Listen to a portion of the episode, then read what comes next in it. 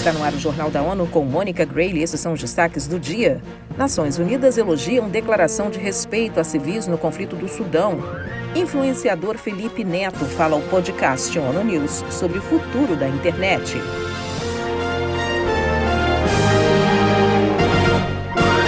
O mecanismo trilateral da ONU, da União Africana, da Autoridade Intergovernamental sobre Desenvolvimento, IGAD, elogiou a assinatura da Declaração de Compromisso para Proteger os Civis do Sudão por ambas as partes em conflito, o Exército do país e o Grupo Paramilitar Forças de Apoio Rápido, RSF.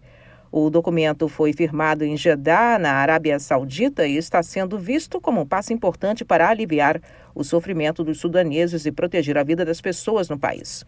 O acordo prevê ainda a garantia de corredores humanitários e restauração de serviços básicos na nação africana, além da retirada de forças de instalações de saúde e o enterro digno dos mortos. A ONU News divulga nesta sexta-feira, 12 de maio, o podcast ONU News com Felipe Neto. O influenciador digital brasileiro esteve no início desse mês na sede das Nações Unidas em Nova York para participar do Dia Mundial da Liberdade de Imprensa a convite da Unesco. Na entrevista, o youtuber disse que é preciso promover uma cultura de checagem do conteúdo na internet antes de repassar as mensagens.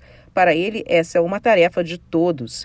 Felipe Neto afirma que é preciso também diferenciar o agente que cria conteúdos falsos deliberadamente e aquele que passa adiante por apenas confiar no que está lendo ou em quem enviou. A longo prazo de solução, que é instruir cada vez mais com campanhas de conscientização que tudo que você recebe na internet você precisa checar cinco vezes. Hum. Tudo! Não importa se foi sua mãe que mandou, não importa se foi a pessoa que você mais confia na Terra, não importa se você ouviu da boca do influenciador que você confia.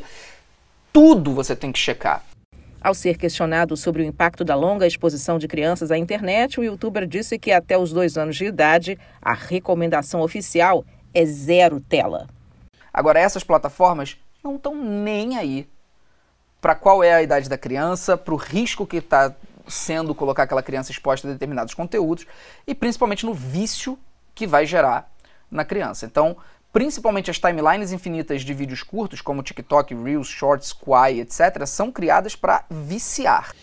Segundo Felipe Neto, a consequência dessa dinâmica é o vício comportamental caracterizado pela repetição involuntária de uma ação danosa.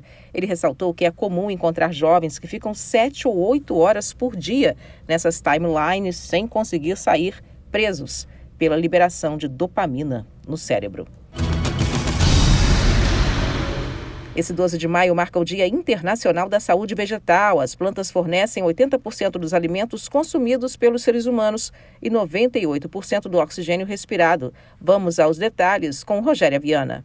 As Nações Unidas destacam que, por causa de fatores como viagens e comércio internacional, as pragas de plantas podem surgir e ser disseminadas. Em 2020, a Assembleia Geral determinou a celebração do ano do tema para melhorar a compreensão global sobre como a proteção da saúde vegetal pode impulsionar o combate à fome, reduzir a pobreza, proteger a biodiversidade e o meio ambiente, além de impulsionar o desenvolvimento.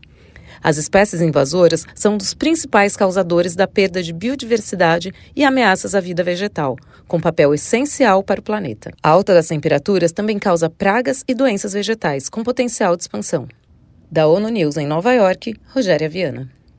A ONU promove maior consciência e ação para manter plantas saudáveis e, ao mesmo tempo, ajudar a proteger o meio ambiente e a biodiversidade. O número de deslocados internos em todo o mundo atingiu 71 milhões e 100 mil pessoas no final do ano passado, uma alta de 20% em relação a 2021. Os dados são do relatório anual do Centro de Monitoramento de Deslocamento Interno. Nas Américas, o Brasil teve a maior quantidade de deslocados internos, sendo mais de 5 mil deles por conflitos por terra e 708 mil por desastres naturais. Este foi o Jornal da ONU. Mais informações na nossa página news.un.org/pt e nas nossas redes sociais. Siga a gente no Twitter, arroba ONUNews.